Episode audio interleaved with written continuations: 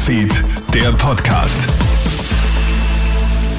Hallo, einen schönen Dienstagnachmittag. Clemens Draxler im Studio und du hörst hier unseren Krone-Hit Nachrichten-Podcast. Den Wienerinnen und Wienern geht es deutlich schlechter als noch vor ein paar Jahren. Das ist das Ergebnis einer Umfrage im Auftrag der psychosozialen Dienste.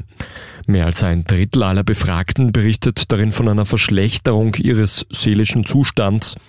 Mehr als die Hälfte berichtet zudem von Depressionssymptomen an einzelnen Tagen und Ängsten und Erschöpfung. Die psychosozialen Dienste planen jetzt daher eine Aufstockung ihres Angebots.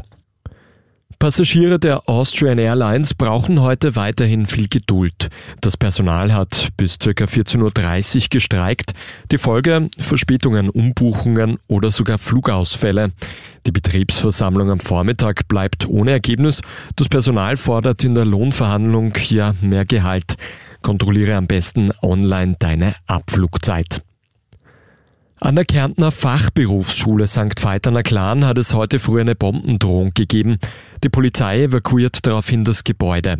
Eine Schülerin findet am WC einen Zettel mit der Drohung und einer unbekannten Flüssigkeit. Die Einsatzkräfte durchsuchen daraufhin die Berufsschule mit Spürhunden und finden nichts. Nach etwa zwei Stunden kann der normale Schulbetrieb wieder aufgenommen werden. Jetzt laufen die Ermittlungen. Morgen ist der Internationale Frauentag. Im Zuge dessen gibt es derzeit eine Debatte über die Benachteiligung von Frauen in vielen Bereichen. Beispielsweise ist die Anzahl der Bürgermeisterinnen in den letzten Jahren zwar gestiegen, aber im Schnitt ist nur ein Zehntel der Ortschefs auch weiblich. Die Bundesjugendvertretung fordert jetzt außerdem bessere Bedingungen für Frauen am Arbeitsmarkt.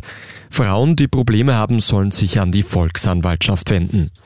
Das war der Krone Nachrichten Podcast mit einem kleinen Update. Ein weiteres gibt's dann wieder morgen in der Früh. Einen schönen Tag noch.